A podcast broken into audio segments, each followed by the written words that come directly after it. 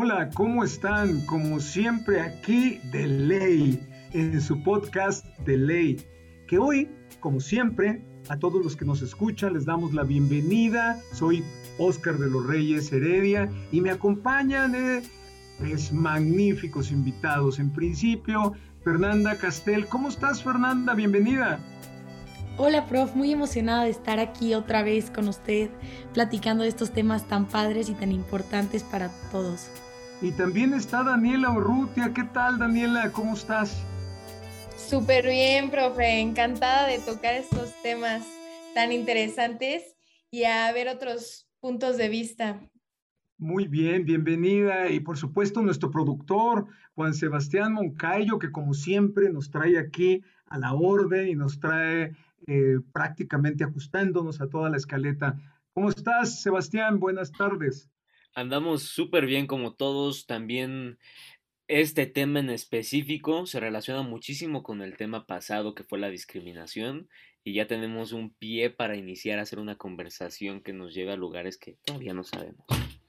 Excelente. Sí, claro, el tema de hoy es precisamente la libertad. Fernanda, ¿qué es la libertad? ¿Qué se te ocurre que sea la libertad? Yo creo que la libertad es eh, la capacidad de hacer o no hacer siempre y cuando no afecte a terceros y por supuesto que no haya alguna limitación jurídica. Ay, esa, esa libertad me, me, parece una libertad muy formal. A mí me parece que la libertad es hacer lo que uno quiera, ¿no? ¿Cómo ven? Sí, como usted dice, hacer la libertad es básicamente ser, como dice Fernanda, y hacer lo que uno quiera. Y ya si nos vamos al término jurídico, creo, corríjame si me equivoco, profesor, que ya se extienden los límites cuando estamos hablando de libertades en el ámbito jurídico. Lo que yo pienso es que no se extienden los límites, lo, lo que yo pienso es que eh, hay un solo límite, y bueno, un solo límite que son, que es la libertad de los demás. También sería igual que un límite sería que nos adaptemos a los márgenes de la ley, ¿no, profe? Claro, bueno, siempre la ley, la norma jurídica es la que marca hasta dónde puede llegar el ejercicio de nuestra libertad. ¿Ha sentido, Fernanda, no sé, cualquiera de ustedes, Daniela, Sebastián, que les han restringido su libertad? Yo tengo algunas experiencias, pero me gustaría conocerlas de ustedes. ¿Cómo ven? Yo creo que todos alguna vez hemos sentido que nos restringe la libertad, pero también creo que la puedes restringir tú mismo. O sea, tú mismo muchas veces te pones algunos límites que tú mismo no, no quieres pasar. Exactamente, fíjate, yo creo que no hay peor restricción a la libertad que la que nos ponemos a nosotros mismos. La censura, eh, en realidad a veces inconscientemente nos limitamos de decir o de hacer, eh, simplemente, a veces lamentablemente por miedo, no sé cómo la vean. Justamente sí, pero yo creo que es más que nada por el miedo a qué va a decir o los perjuicios que tiene marcada la sociedad, ¿no? Ese miedo de querer salir de tu zona de confort por no simplemente querer expresar algo por los perjuicios de la sociedad. Sí, los prejuicios de la sociedad a veces limitan la libertad, pero ¿saben qué me preocupa? Algo que ustedes los jóvenes manejan y les es muy familiar, que es el tema de la libertad de expresión y de opinión en redes sociales. No sé, ¿cómo lo ven ustedes? Eh? Se debe limitar, se debe de controlar, a ver quién, cuál es su opinión y a ver nuestros escuchas también deben de estar pensando qué pasa con las redes sociales, qué pasa con, con los mensajes de los famosos influencers.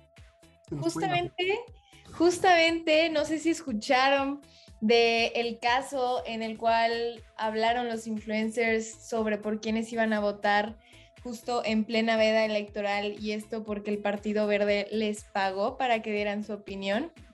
No, claro que lo escuchamos. se armó un problemón porque para los que nos escuchan, en México de repente empezamos el proceso electoral y el Partido Verde le empezó a pagar a influencers que tenían millones de seguidores para que empezaran a decir por qué iban a votar por el Partido Verde. Obviamente esto ocasionó muchísimo disgusto de la población e incluso llegaron a haber sanciones hacia el partido, no sé hacia los influencers. Daniela, ¿hubo algo con los influencers? Yo tenga entendido, no, realmente ese es el problema y que yo creo que los influencers eran quienes deberían de recibir una sanción por pasarse por más de influir en plena vida electoral a, a la sociedad, pero no sé ustedes qué opinan. Pero ahora vayamos otra vez. ¿Eso no restringe ya la libertad de los influencers? Porque ya estás marcando un hecho. Bueno, bueno, Sebastián, hay algo muy importante que Fernanda hace un momento lo dijo, nuestra libertad termina donde empieza la libertad de los demás. En cierto sentido, bueno, no es en un gran sentido, tenemos que seguir la norma y en materia electoral, eh, al establecer la prohibición para divulgar información sobre candidatos y partidos previo al proceso electoral, pues implica una suerte de asegurar que concurran todos los actores en el proceso electoral en un plano de equidad, ¿no es así, Fernanda?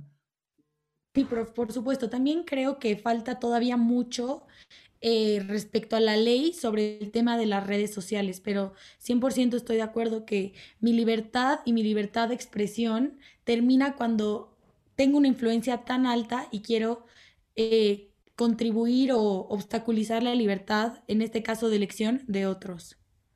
Y eso siempre se escucha. Siempre se escucha eso. Quisiera hacer hincapié a lo que dice Fernanda. La libertad de uno termina cuando empieza la libertad de otro. Y se ha repetido tanto que se convierte hasta ambiguo en cierto sentido. ¿Quién determina dónde empieza la libertad de alguien? ¿O cómo se puede poner ahí un alto de, de hasta aquí es el límite? A ver, profesor. Eh, fíjate que, que por eso son ejercicios como este, nuestro podcast de ley, porque habla precisamente de que existen normas jurídicas de naturaleza civil o penal que nos limitan o establecen las fronteras a donde debe llegar nuestra libertad. Y me preocupa, por ejemplo, el tema de las opiniones que se vierten hacia figuras políticas, figuras artísticas o hacia personas como nosotros en las redes sociales, los influencers, que a veces al parecer no tienen límite y que tienen grandes seguidores. No sé cómo la vean ustedes, si estén de acuerdo conmigo, y debe de haber algún límite. Entonces, estamos en los, los tres entendidos en que deben de tener los influencers un límite, pero el detalle es cuál límite si ellos están creando contenido simplemente porque tienen la libertad de expresarse cuando quieran, donde quieran, la libertad de ser y hacer lo que ellos quieran, como justamente habíamos dicho anteriormente. Exacto, ¿dónde están los límites? Miren, el principal límite que lo marca la norma es la, el honor, la vida privada, porque el honor puede ser muy abstracto ese concepto, pero la vida privada de las personas, yo pienso que, que debe de ser el principal límite a la libertad de opinión o la libertad de expresión. Fernanda eh, y Sebastián hablábamos en otras ocasiones sobre la necesidad de, de orientar a los influencers hacia un ejercicio un poco más responsable. No sé cómo la veas, Fernanda. Sí, estoy completamente de acuerdo. Sí, o sea, todos sabemos lo que es un influencer y la realidad es que el nombre lo dice en sí, es la influencia que tienen a grandes números de personas.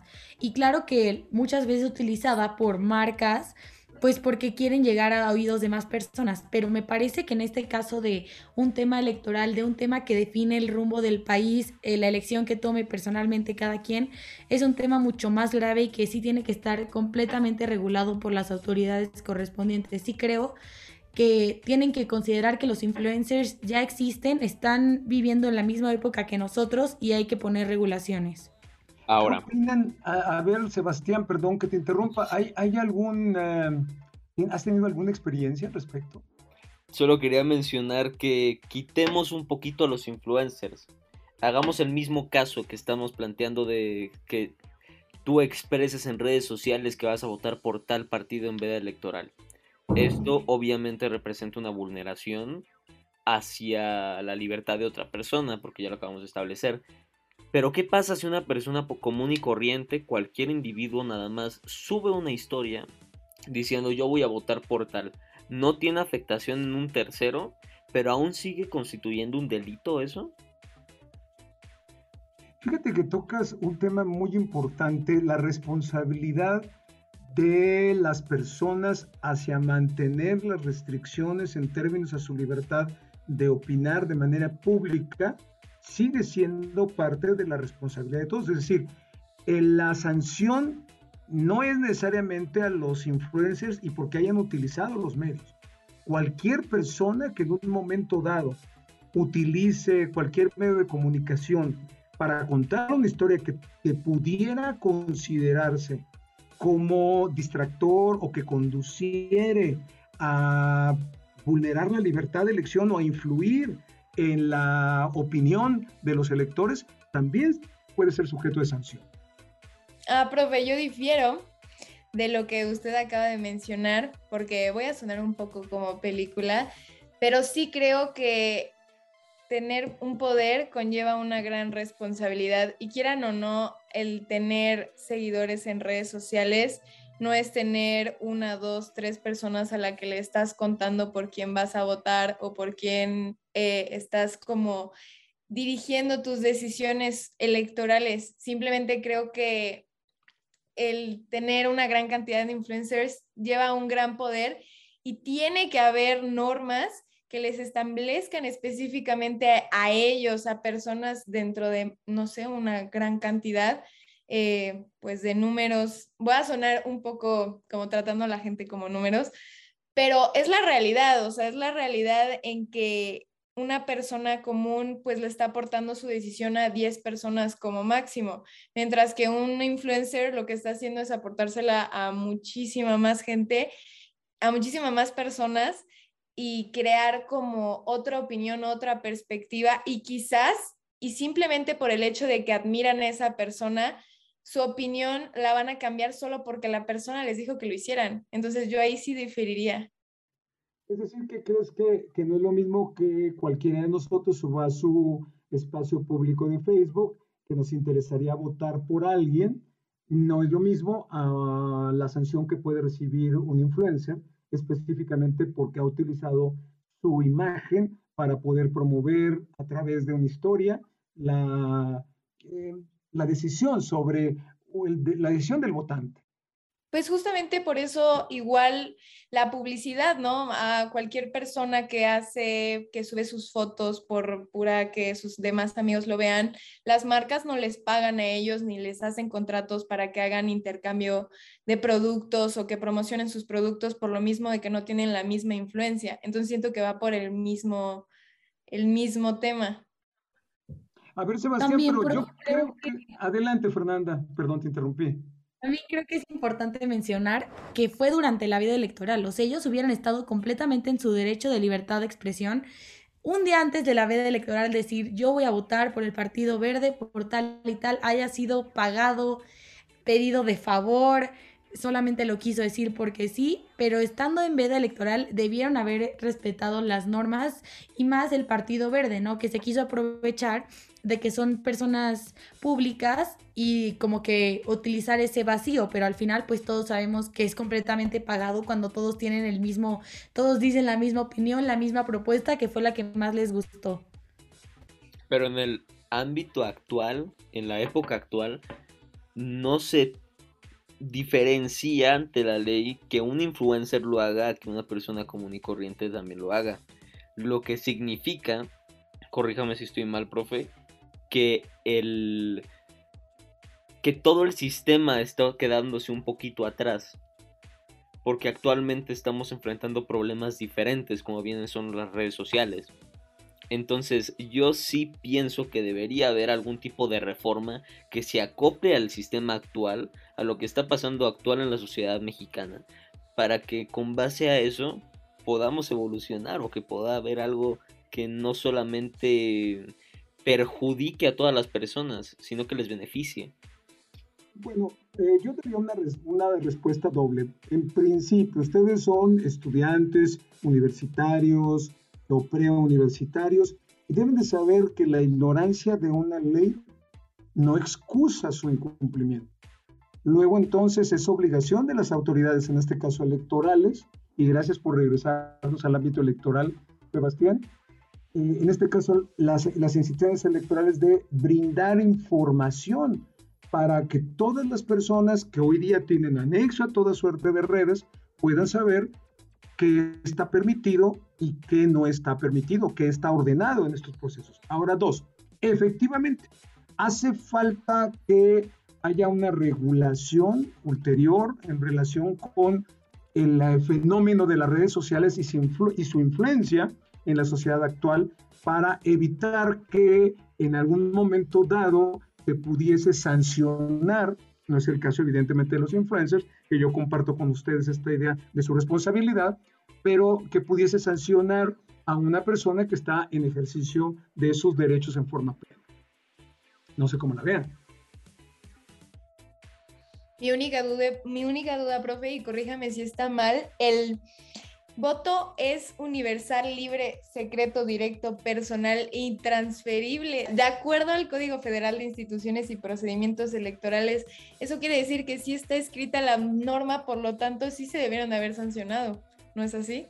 O simplemente el voto es libre, secreto y así, porque así es una norma social que está así, no está establecida en ningún lado.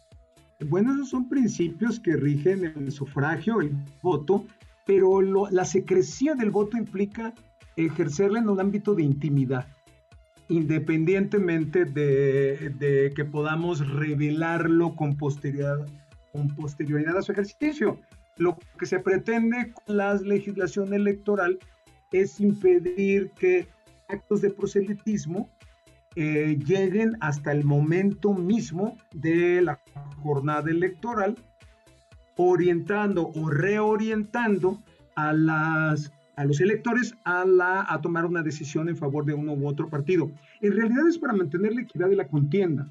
Sabemos que no todos quienes concurren a una jornada electoral llegan con las mismas capacidades en términos de recursos y de movilización. Y la idea es que con base en ese piso parejo que se coloca, que colocan las leyes electorales para todos los actores políticos puedan concurrir. Pero sí, sí es cierto, Daniela, eh, también el voto es libre y podemos libremente expresar cuáles son nuestras cuáles son nuestra, nuestro interés.